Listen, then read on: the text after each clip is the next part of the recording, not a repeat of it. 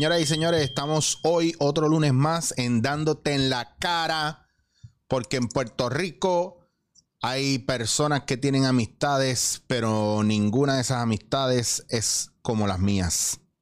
Hoy, Dándote en la cara se llena de honor y de alegría, ya que tenemos un amigo, más que un compañero de trabajo, un pana que lo quieren en todas las barras de Puerto Rico. Les, les encanta que él vaya a, darse la cerveza ahí. Señoras y señores, con ustedes, mi brother, Edwin Emil. Está el Isabelino. Chacho, tienen un. Papi, tienen en los pescados para hacer los días. Me dijeron, mira, el panita tuyo. Qué, bueno que no lo vemos hace tiempo. María, sí, allí estuve los otros días. Eh, como ellos están cariados, pues estuve allí comprando y pues hablé con la dueña un ratito. Y compré mi 12 pack mi, mi, mi, de 6, cabrón. De 6 y super, pero me alegro mucho por ellos que hayan vuelto a abrir. Sí, gracias a Dios. Cada vez que yo paso me dice, mira, tengo las 12 ahí para el muchacho, ready. mira, saludos a tu corillo allá. Y gracias por que por fin se nos dio, caramba. Sí, bueno, yo creo que era cuestión de. Yo pienso que siempre es eh, cuando sea el momento indicado. A veces yo trato de forzar las cosas y no me queda.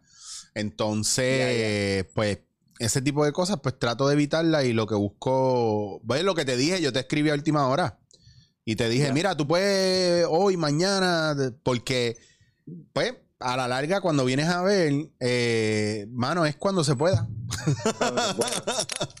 me, Estaba cagado, estas cosas me cagan. No, que te, te, van a cagar, sí. Lo que tenemos un jangueo aquí hoy, porque la gente, a lo mejor, la gente sabe quién tú eres, pero, pero no te conoce. Casi nadie. No, pero no, pero la gente tú sabes quién tú eres y está en, la página mía todo el tiempo.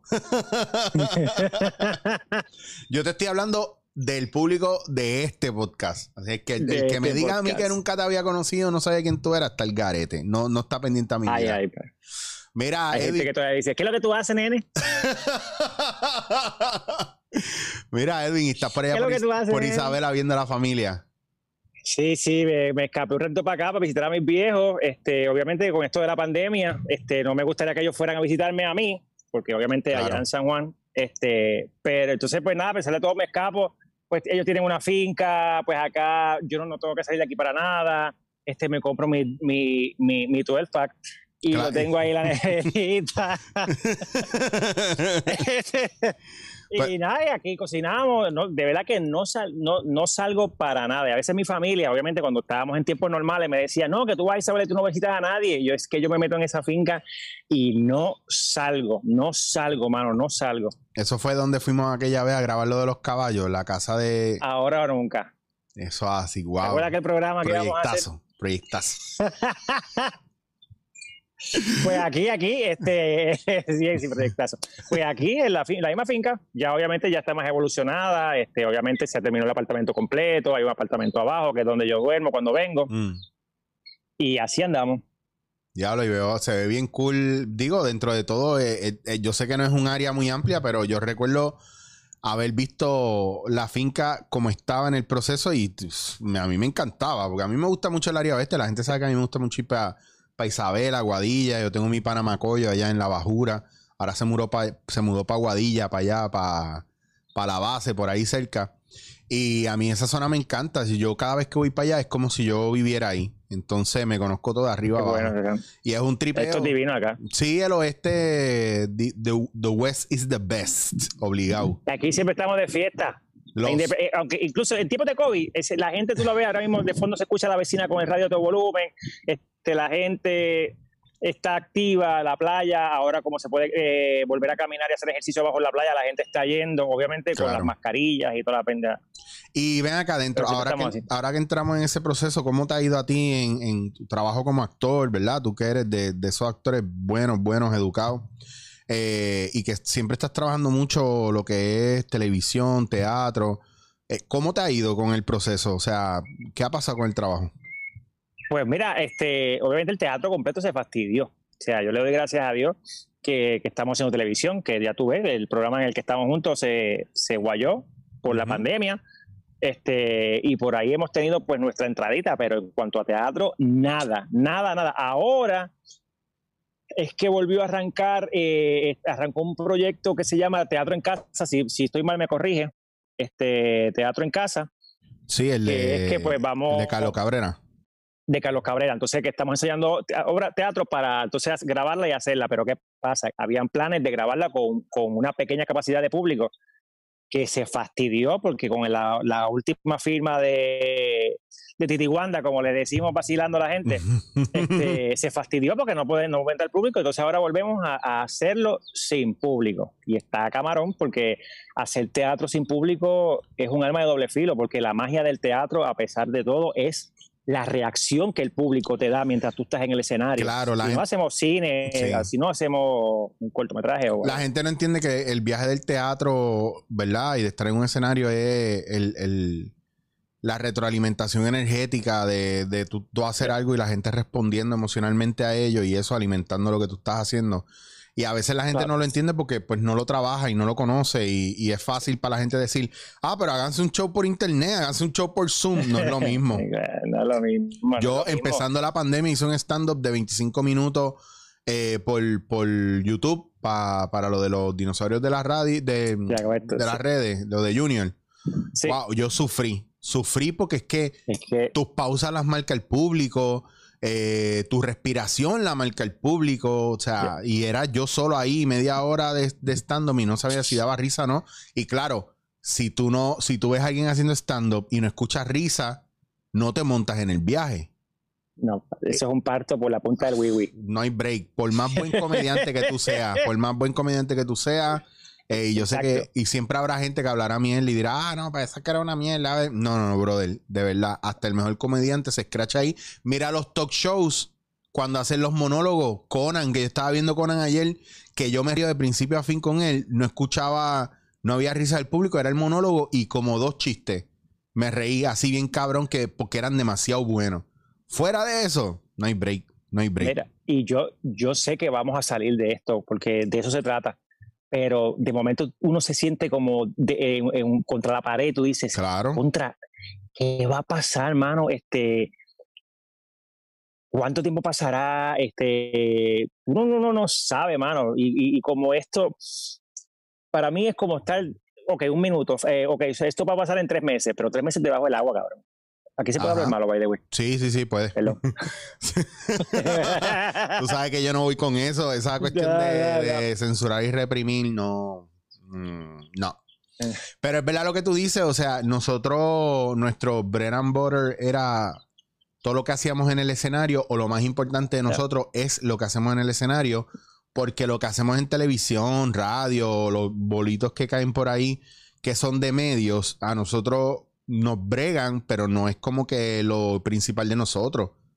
A mí, por ejemplo, me llena más que cualquier cosa hacer impro. Punto. Y dar talleres. Y esas son las dos cosas que yo no estoy haciendo ahora, pero claro, lo estoy, estoy aprovechando. Ya yo arranqué con unos talleres corporativos por Zoom. So, en estos días hice, ya he hecho dos.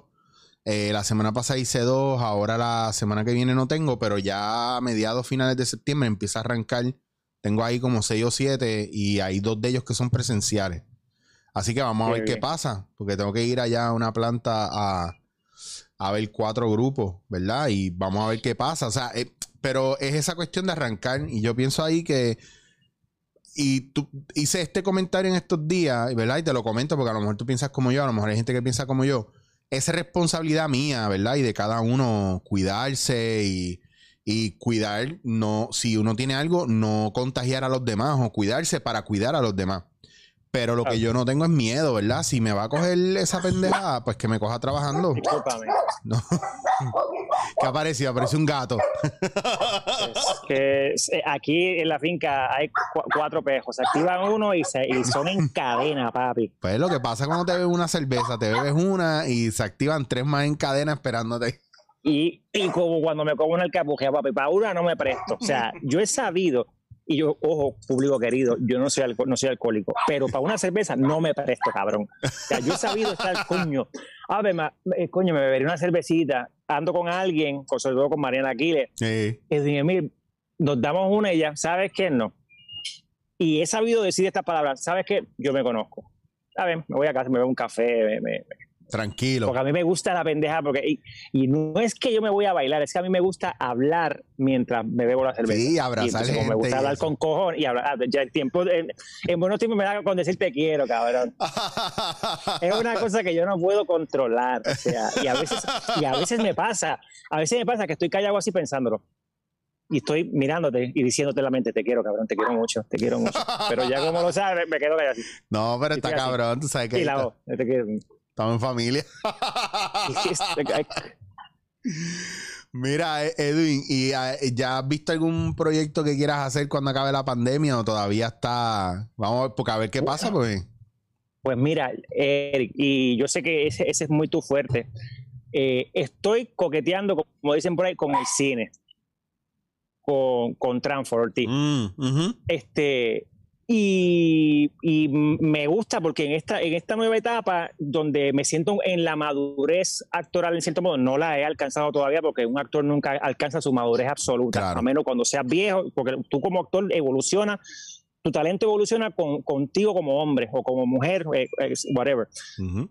Pero en esta etapa de la vida, donde me siento un poquito bastante centrado, este, pues me llegó la oportunidad de hacer cine y la he pasado genial. Y pues me gustaría que obviamente cuando todo se arreglara, espero que sea pronto, este, poder desenvolverme mejor y obviamente que con nuevos proyectos, obviamente cosas que vengan surgiendo. Y después de la pandemia me gustaría hacer bastante teatro, mano, cosas que tú estaba haciendo antes de la pandemia. O sea, cuando empezó este BNB, a mí me cancelaron cinco obras teatrales. Estábamos fuleteados. Estábamos fuleteados. Pues tanto tú como yo, que vivimos de lo que hacemos, pues hay que hacer de todo, hacer cuánto, hacer un paquete completo para poder empatar el mes al, final del mes poder pagar la casa, poder pagar la luz y el agua. So que somos, como siempre, y la, siempre la cito, como dice Sarah que la actriz, el, actor puertorriqueño es el actor que más, más trabajo tiene en su resumen. ¿Te estaba bostezando? ¿Te estoy aburriendo? No, no, no, no, eso no se veía. Yo estoy escondido detrás de un tiro. Es que tengo el aire, el aire acondicionado de frente, cabrón. Y la mierda es que me metí un café porque, ¿sabes lo que pasa? Que me tocó llevar a la a, Marida al trabajo a las 6 de la mañana. Y entonces he estado todo el día trabajando y haciendo cosas y a esta hora, a las 3, ya mismo, que yo tengo que ir a buscarlo otra vez, ya me está dando el, la tumbadita. Pero no, es, no es por ti. Cabrón, yo me imagino que tú ahí, si tú pones una hamaca donde tú estás ahora mismo, tú caes a chocado, cabrón.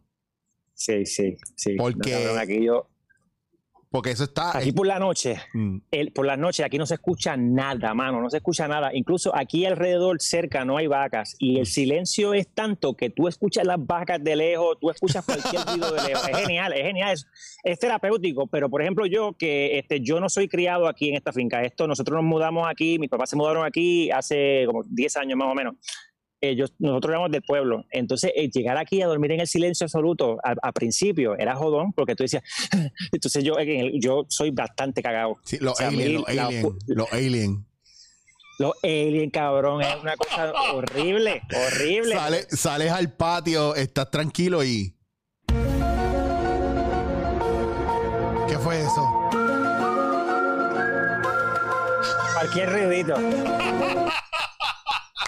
cualquier ruidito ya tú piensas, porque después en, la ciudad tú dices, me van a robar este, un muerto, bueno, pero ah, en, la finca es un alien, no hay, no hay posibilidad de pensar en otra cosa. Cabrón, para que tú sepas cómo, para que tú veas cómo nuestra cabeza, yo cuando viví en Italia, yo me eché una jeva que era dueña de un, de un café, de un bar.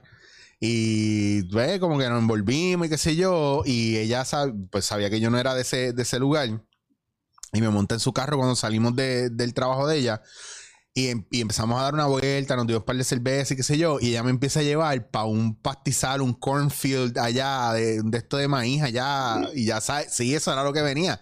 A todas estas, el punto es que, que ella, claro, me empezó a toquetear y nos empezamos a besar y qué sé yo. Y yo no, y eran las dos de la mañana, cabrón, en medio de un pastizal. Y que yo estaba pensando, aquí viene en la musiquita esa. Aquí vienen los extraterrestres, aquí nos van a saltar. Y entonces yo hablando con ella, y yo y ella me dice, ¿estás bien? ¿Estás raro? ¿Qué pasa?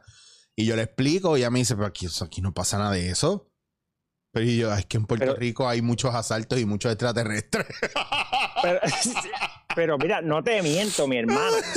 yo, yo, yo, yo vi, yo vi, y, no lo vi yo solamente, lo vio mi mamá también, una puta nave, eh, las luces redondas así, bajando así, eh, eh, vertical, ¿verdad? Bajando verticalmente a, a un monte. ¿En serio, cabrón? y te lo, la puedo llamar y te lo puede decir. O sea, lo, lo vimos así, la, cambiando de colores, bajando, bajando, bajando y se, se, metió en el monte. Aquí en la finca, una vez estaban, se había ido la luz y estaban trabajando los de energía eléctrica de noche aquí. Y las yeguas se volvieron locas y empezaron a correr. Y cuando miraron al cielo, me lo dice mi mamá, no lo digo yo, me lo dijo mi mamá. Y mi mamá es bastante seria en cuanto a esos temas. Este, vio unas luces corriendo en, en forma de las trompas, las trompas de falopio, que son así, y así bajó en el mar, porque aquí detrás de la finca está la playa. Y las yeguas locas, locas, locas, locas, y se fue así va y bajó y se metió en el agua.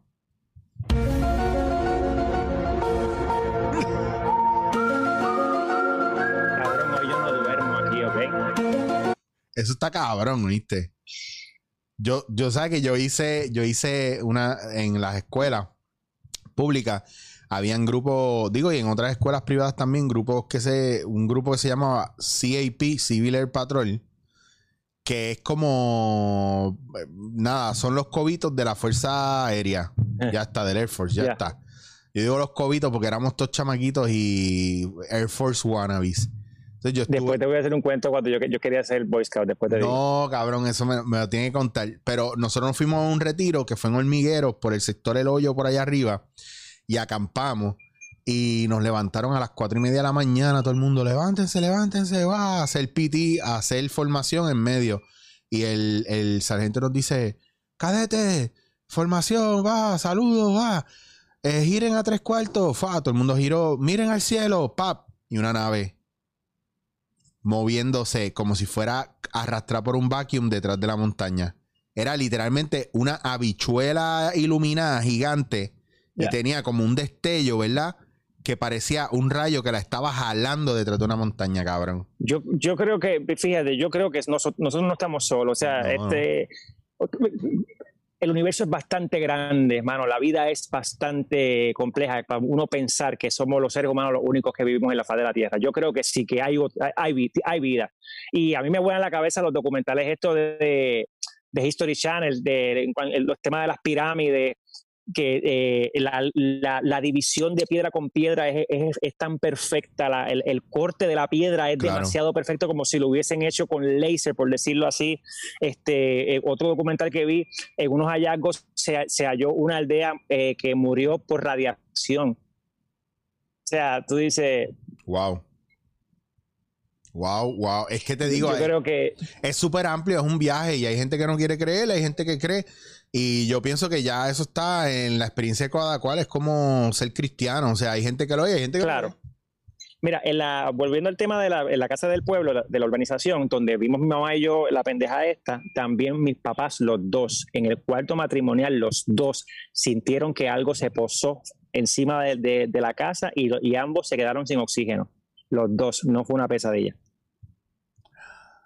Wow, cabrón. Lo que pasa es que tanto aquí como en la Casa del Pueblo, la Casa del Pueblo, atrás había un monte inmenso. O sea, había un monte inmenso que nadie entraba a eso. Y aquí, por supuesto, que está el, mar, la playa. Yo creo, yo creo. Yo creo, pero que no se me aparezca uno porque moriría al instante, cabrón. Bienvenido a, yo ni gritaría, yo creo que ahí mismo ya hago.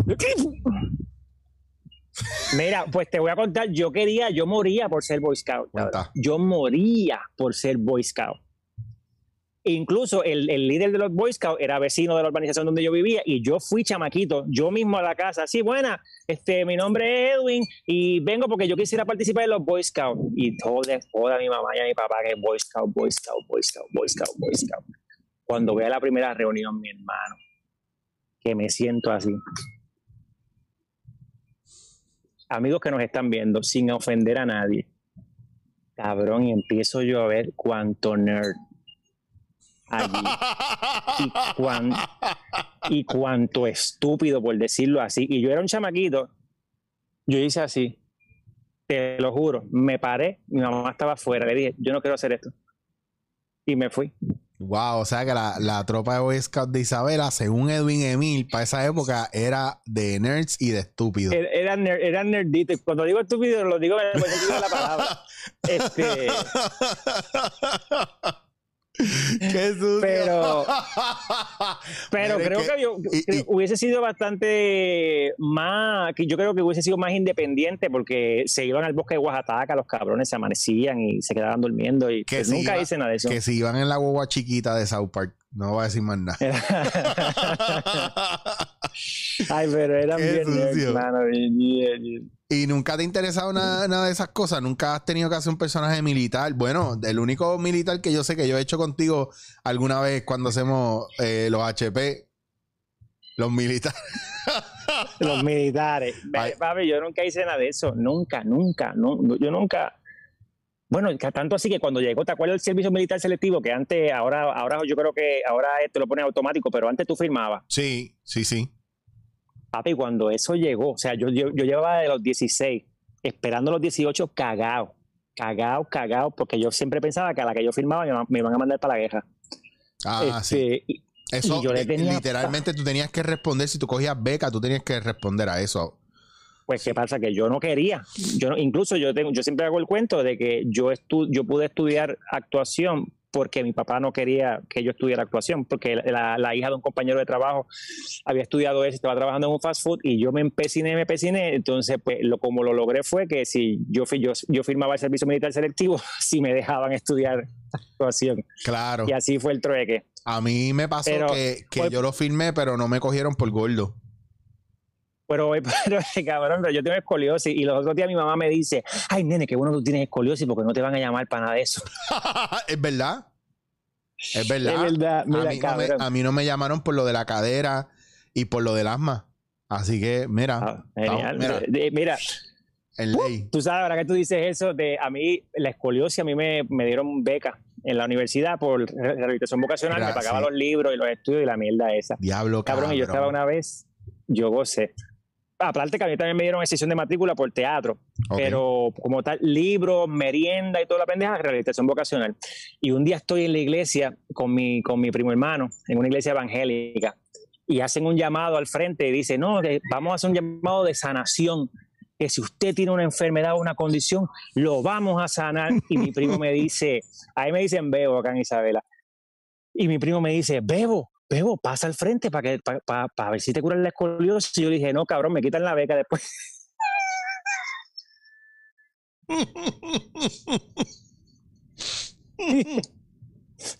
Qué sucio. me quedo sin la beca, si me eres, escoliosis. Papo, eres truquero. ¡Ay! Señoras y señores, vamos a ver el truquero. Ah, el muchachito de dudosa reputación, señores y señores de Emil. Escuchen cómo descaradamente.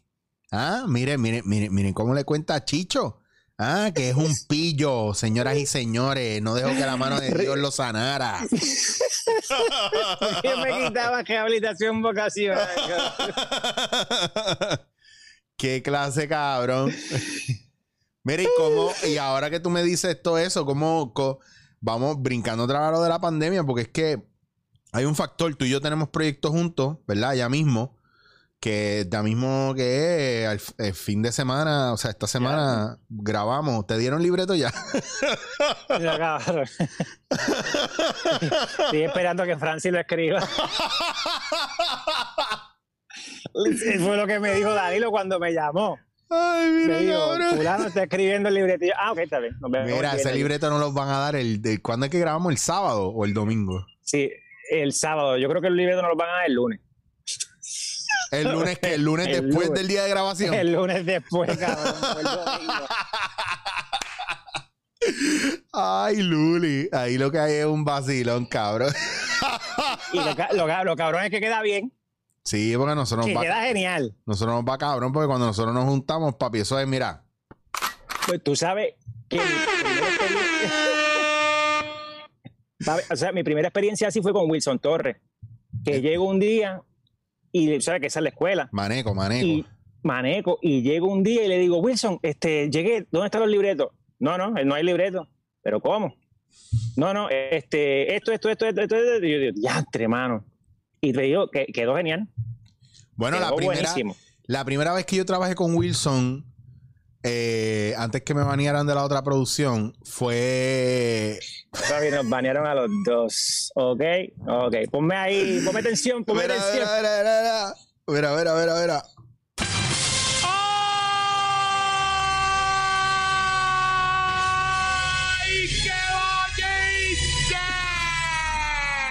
Yo te, te, lo juro por mi vida que algún día, y aunque yo le he dicho muchas veces, yo no me lo quedo callado tampoco, yo lo digo, porque hay una pendeja aquí que una falta de respeto con la gente que trabaja aquí, con los actores especialmente, y los productores y muchos directores nos escupen la cara y nosotros no decimos nada. Algún día yo voy a poder ser mucho más directo.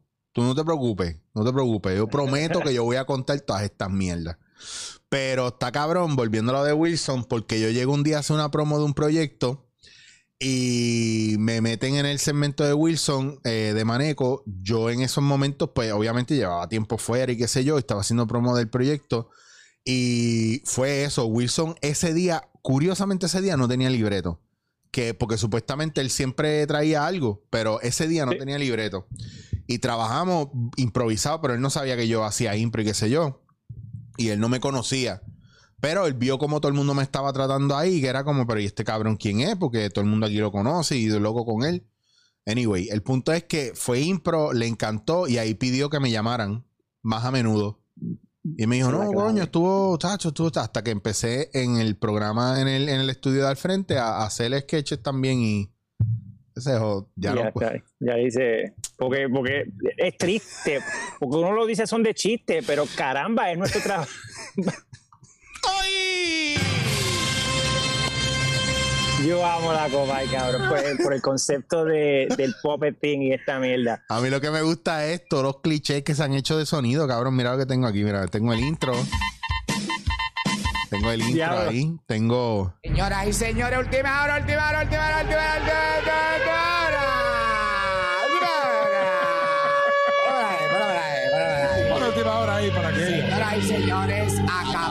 De recibir. De recibir. tengo, tengo aquí un par de cosas ahí. Eso acorde. Sí, estamos, pero es bien cool cuando, incluso cuando nos tocan los HP, improvisar alrededor, ¿verdad? Que estamos Danilo, tú y yo, y hay algún. Bueno, la barra, cabrón, la barra. O sea, el único que tiene texto memorizado aquí eres tú. Danilo a veces sí se acuerda, y yo, mi texto que. El único que memoriza ahí soy yo. Está cabrón, está cabrón. Mira, este, pero volviendo, voy a volver a, voy a volver un poquito atrás porque no me quiero quedar con esta, que, yo creo que, los productores en este país deben em, aprender a, lo que tú dices, aparte de respetar a su talento, es que aquí nadie, nadie, nadie paga por una exclusividad que tú puedas vivir exclusivamente trabajando para una sola persona. Así, lo que estábamos hablando ahorita, cuántas cosas uno tiene que hacer para cuadrar a fin de mes el apartamento, la luz, el agua. O sea, un solo trabajo, lamentablemente, aquí no da para nada. Bueno, ya ¿Qué pasa? un par de veces me han dicho a mí, ah, que es que es una jodienda conseguirte, está en 20 mil cosas. Y yo le digo, pues cabrones, si pagaran lo que tienen que pagar, yo me dedico a pues, ustedes. A, una sola cosa. Pero como llaman un día, haces un guiso, te pagan una mierda y en cuatro meses no te vuelven a llamar y esperan, parece, ellos piensan que uno está así. Déjame ver si me llaman. Algún día, si me llaman. Mira, por favor. Dito a Cristo. Puñeta. Dale, ok, puedes seguir, perdón. No, no, no, que es así. Entonces, ¿qué pasa? Uno, uno, no, uno no trabaja en otra cosa porque esto es la pasión de uno, esto es lo que uno sabe hacer. Entonces, capaz te busca otro trabajo y es cuando te empiezan a llamar. Y nosotros somos del oeste, nosotros somos gente decente, nosotros somos caballerosos, nos portamos bien, somos honestos. Y es bien difícil porque lo ah, cuando uno entra a esta industria, lo primero que se rompe, lo primero que se rompe es el corazón. Eso es lo primero que se te rompe en esta industria. Después, con el tiempo, se te rompe la sonrisa, se te rompen las ganas de ver gente y se te rompe la buena fe. Y lo último que se termina rompiendo son las ganas de trabajar con otra gente o de ayudar. Lo que tú quieres es trabajar para sobrevivir. Y eso, lo, y eso, no, eso no es decisión tuya, eso te lo provoca la misma industria. espera, ayer mismo estaba, de, yo soy fanático de Game of Thrones y Clegane, el, el, de la cara, uno de los personajes que siempre está encabronado, siempre está de mal humor. Sí, sí, y uno de, ellos le dice, Sandro Clegane, le dice, ven acá, porque tú siempre estás de mal humor? Y le dice, la experiencia. Exacto, claro. Y, es así, uno, de un momento que uno, uno, uno, uno pierde eso mismo, la, la el, el, el, color de rosa, la mierda de esta rosa. Y si la, gente, si la gente entendiera eso, porque a veces yo creo que la gente es bien fuerte con el, artista, ¿verdad? Eh, te lo digo porque a mí me pasa que a veces me hablan mal de Francis, gracias a Dios no me hablan mal de ti, me hablan mal de Danilo, sin conocerlo. Ah, que son arrogantes. Eso es lo triste. Que son unos huele bichos, que... Bueno, entonces, ¿qué pasa? Que a mí, a mí me ha pasado que gente me ha escrito amenazándome, me han atacado, sin yo, sin yo hablar con ellos, sin saber quiénes soy. Incluso hice un podcast en estos días hablando de eso, o sea, refiriéndome a la persona que me habló, ¿verdad? Que me escribió, fue a mi página y me dijo, ah, que tú no me intimidas, yo no te tengo miedo. Y yo le dije, mira, en verdad lo que me estás escribiendo no me importa porque es que no sé quién eres, porque para colmo en tus fotos lo que hay son paisajes, no hay una persona concreta, ¿me, ¿me entiendes? Entonces, yo no sé si tú tienes, si tú eres un alien, ¿verdad?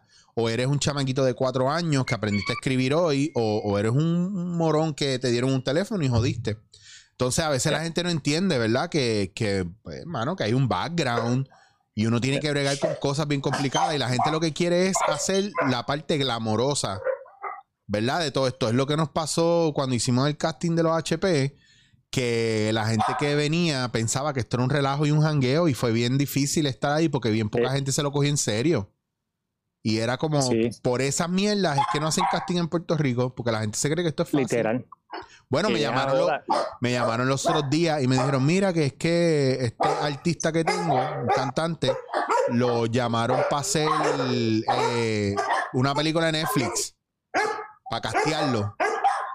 Y que supuestamente para ver si yo le podía coachar por teléfono.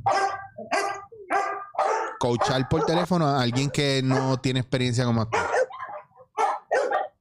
No te concentres en los perros ladrando. Pero que no te molesta, lo que quiero saber, no te molesta. No, pero tú me oyes. Yo te oigo. Yo te monteo aquí ya, mira.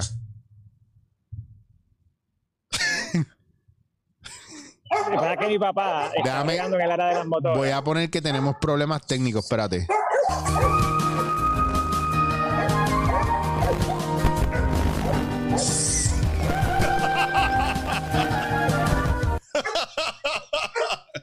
Bueno, señores y señores, ahora mismo Edwin Emil está teniendo problemas técnicos con sus mascotas. Porque Edwin Emil es un jíbaro de Isabela y está grabando desde el campo donde todos los animales están corriendo.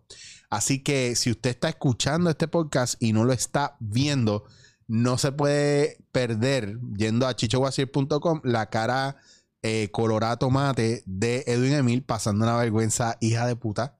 Eh, y ahora mismo lo tengo muteado. Vamos a ver si el audio regresa sin ladrido. Vamos a ver. Señoras y señores, estamos teniendo buen audio.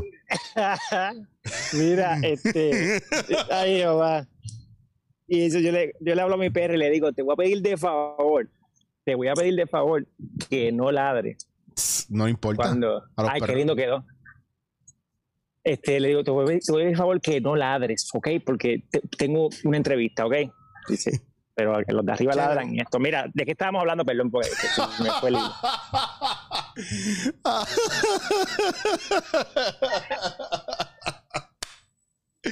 no pasa nada, pasamos, pasamos, la página, pero si así nos pasa a nosotros cuando estamos trabajando, que tenemos un ADD cabrón, ¿por qué tú te asustas tanto?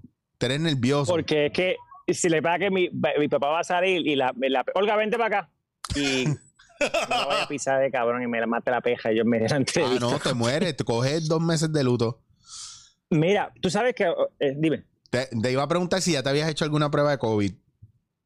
Sí, me la hice aquella vez con, con, con Mega. Ah, ¿verdad? Y ahora el martes tiene que volver. Y, y voy el lunes, voy el lunes. Ah, ¿podemos ir el lunes? Bueno, ya no. Ya si separaste martes, pues te quedas martes. Ah, que vas trip. Pues el martes voy por la mañana para de la, sí, grabación. Yo, Lo separé para el lunes. Mira, este, pues sí, pero ha sido de sangre. El palo ese de mierda no, no me lo he metido todavía. Y me estaba diciendo un pana que es por los dos rotos, que no es como, presenta nada más que por uno, es por los dos. Pero y supuestamente no era como que hay uno que es por aquí nada más y no era hasta allá abajo. No, no, tiene que ser hasta allá abajo. Pero a nosotros nos van a hacer de sangre, si no, no voy. El, de sangre. no, yo no voy. No, a mí no. O sea, yo tengo los rotos chiquitos y apretados. no, no, no, no, va a ser sangre. Va, a ser sangre. Chacho, si me, me meten esa mierda, me sacan, me, sacan el cerebro por ahí. Es un puto pelo de la nariz que uno se lo ala y, uno siente que se va a morir. Cabrón, yo me jalé uno de los otros días y lloré como media hora. Yo no entiendo por qué, qué pasa ahí. Porque te jala un pelo de aquí. Te... mira, que la otra vez me hicieron una entrevista y estaba hablando de ti. De una de las, eh, fue un comentario que tú me hiciste una vez este, de, y muy inteligente, que aquí en Puerto Rico los actores no tenemos educación continua. Y, traje el tema, traje el tema porque estábamos hablando de esta situación de, de, actores no jóvenes que entran a una industria y no saben quién estuvieron antes, no saben, yo no lo digo, pero lo digo a el que quiera pensar lo que quiera pensar, pero esta juventud de ahora piensa que llegué aquí y la vida es de aquí en adelante. O sea, no miran para atrás, que hay un background, que gracias a ese background tú tienes la oportunidad de estar haciendo lo que estás haciendo. Claro. Y estaba diciendo eso, que y te cité y todo, dije tu nombre, que, que también es, debido a que no tenemos una educación continua, o sea, no hay un, proceso de, estar constantemente. No hay industria. Entonces nadie guarda, nadie guarda eh, historia o memoria de eso porque no lo actualizan y no es relevante. Entonces, tú quieres compartir con actores, ¿verdad? En estos tiempos y todos están obsoletos porque no se están actualizando. Por eso yo aplaudo. Eh, actualizarse no es solamente eh, bajar una aplicación y aprender a hacer un podcast. Actualizarse es que los métodos de actuación cambian. O sea, ahora mismo ya sabemos que Siglo de Oro Español aquí no vende. Sabemos que lo que vende es teatro contemporáneo. Pues tú como actor tienes que trabajar tu actuación de, teatro griego o siglo de oro español a empezar a trabajar un poco más natural, eh, eh, contemporáneo. Pero es que nadie te puede enseñar eso. Entonces todo el mundo dice, ah, sí, yo he hecho Meisner y yo he hecho esto y lo otro, y yo los miro y digo, no, ¿dónde está la técnica? Yo no la veo ahí. Tú no sabes de lo que tú estás hablando. Entonces yo soy malo porque yo te lo estoy marcando. No, entonces, en vez de mejorarlo, aceptarlo y mejorarlo, no pasa. Y por eso es que muchos guiones se quedan estancados. Hay mucha gente, hay muchos guionistas que está escribiendo como cuando trabajaban en los 80, en la época de gloria de la televisión ochentosa. Y escriben hoy día sketches como si fueran los 80. Claro que no, no apelan a nadie. A nadie, a nadie, a nadie, nada. Entonces, ¿qué pasa? Que por eso a mí me gusta tanto la impro, porque en la impro tú no puedes meter feca, tú no puedes mentir. No es hacer algo al garete.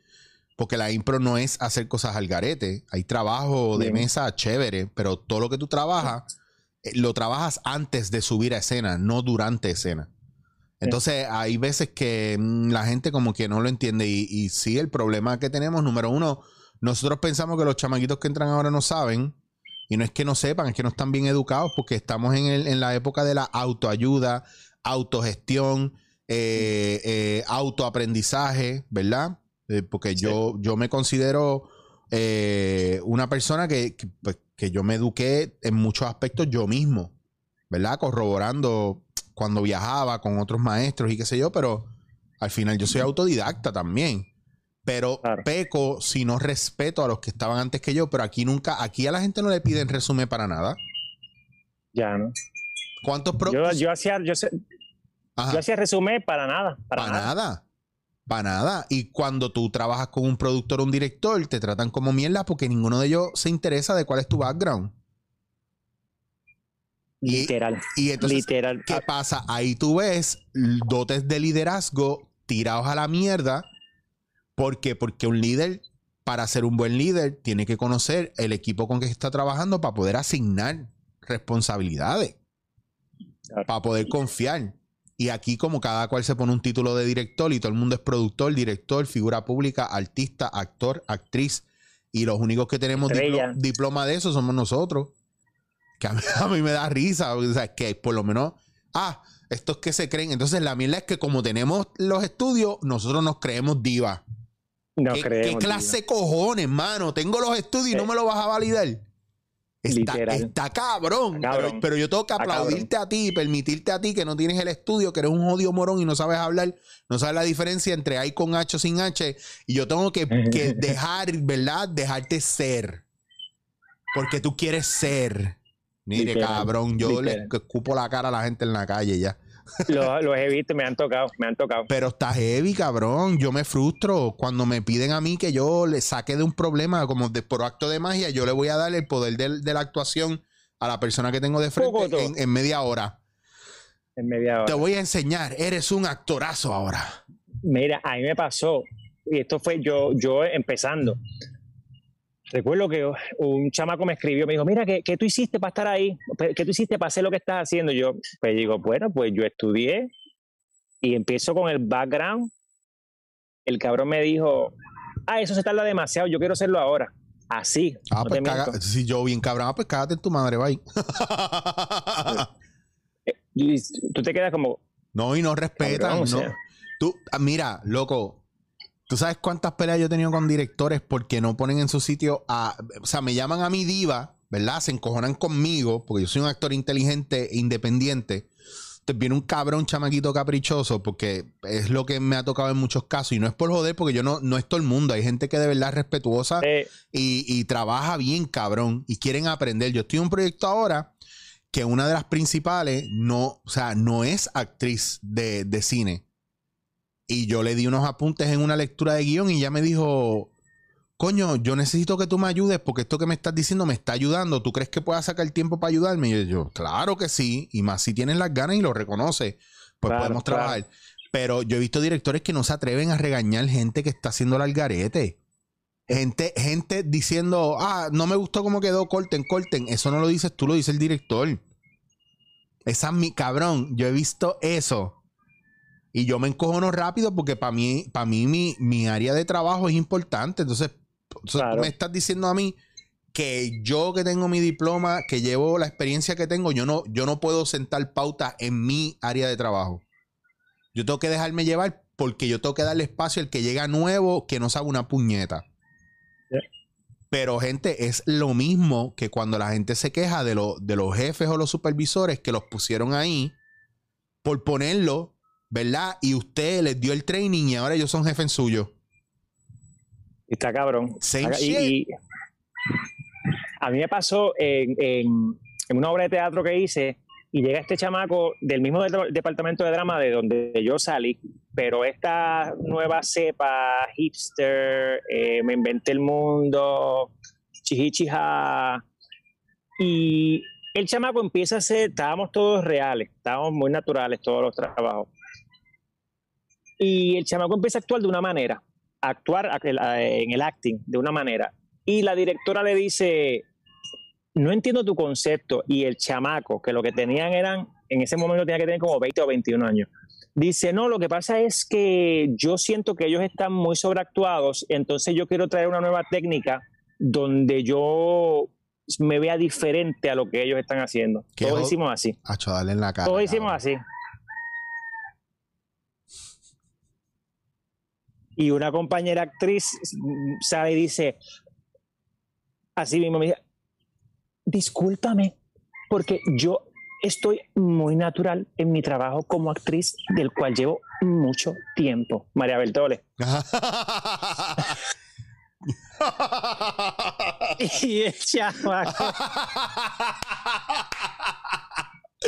Cabrón, es que hay gente, maricón, hay gente. Yo siempre. y el chamaco, se, pues, María le salió genial, porque María, como buena actriz que es, salió Claro. y defendió su postura, defendió su personaje defendió sobre todo su, su trayectoria, que vienes tú con, con, con poca, con poca whatever a, a- a implementar, a poner bandera, que no está mal, porque yo creo que todos No. tenemos derecho a poner nuestra bandera, pero respeta, respeta, respeta nos a tus compañeros. Nos ha pasado, bueno, ha pasado, hay gente que no ha dado pie con bola en producciones en las que yo estoy.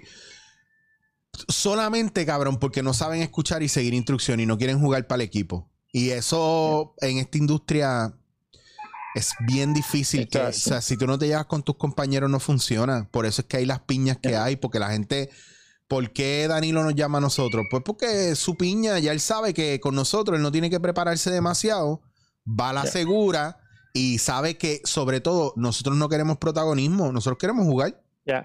Es nuestro trabajo, estamos para el otro, nunca estamos para nosotros, estamos para el otro. El ambiente de trabajo es tranquilo, es relajado, es divertido. Nosotros nunca hemos, en lo que hemos trabajado juntos, nunca hemos tenido un crical. No. Por eso mismo, porque está, lo que tú dices, estamos claros. O sea, aquí no, no, nadie está buscando querer ser más que el otro. Aquí, claro. Yo estoy bien claro. Eh, porque es que cada uno se alimenta del otro. Esa, esa es la parte. Esa es la ley, cada uno se alimenta del otro. Yo me alimento de ti, tú te alimentas de lo que yo te pueda dar.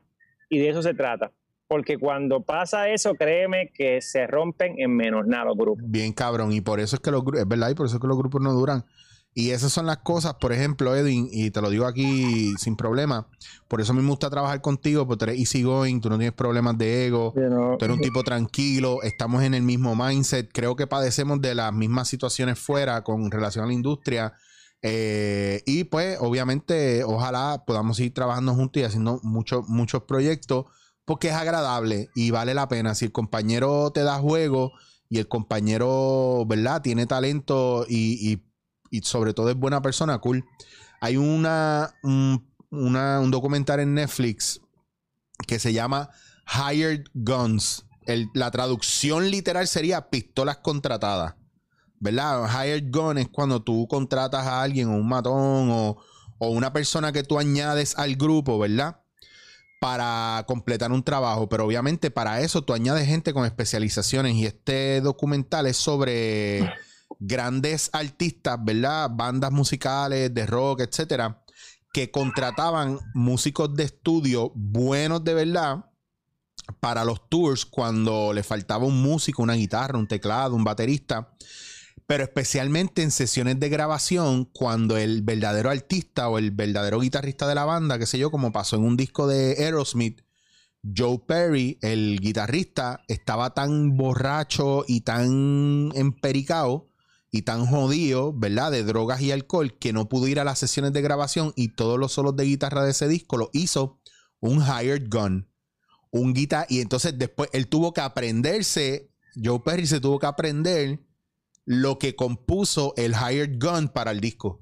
Mira qué cojones. Y, y así muchos más. Entonces, nosotros somos como hired guns porque eh, Rob Zombie decía que sí está bien que hayan 200 mil buenos actores en Puerto Rico, ponle.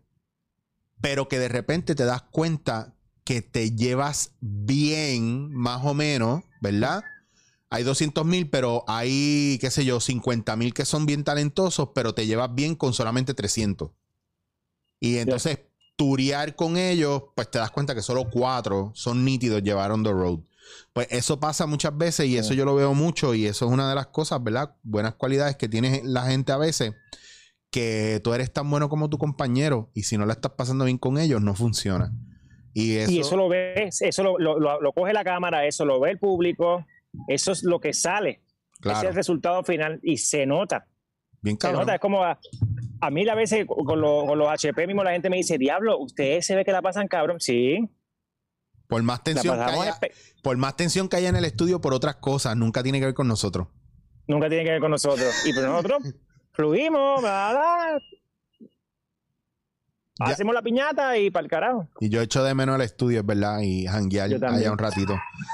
Papi, te quiero mucho. Ya, mira, ahí se fue 48 minutos llevamos, imagínate. Sabes que yo te quiero más porque me has aconsejado muchísimo en lo personal y en lo profesional y eso para mí vale oro. Bueno, y tú no te y no te dejes y no te dejes caer, cabrón, que lo que hay es ley de abundancia por todos lados, pero eso es para lo que estamos eso es para lo que estamos ready para escuchar.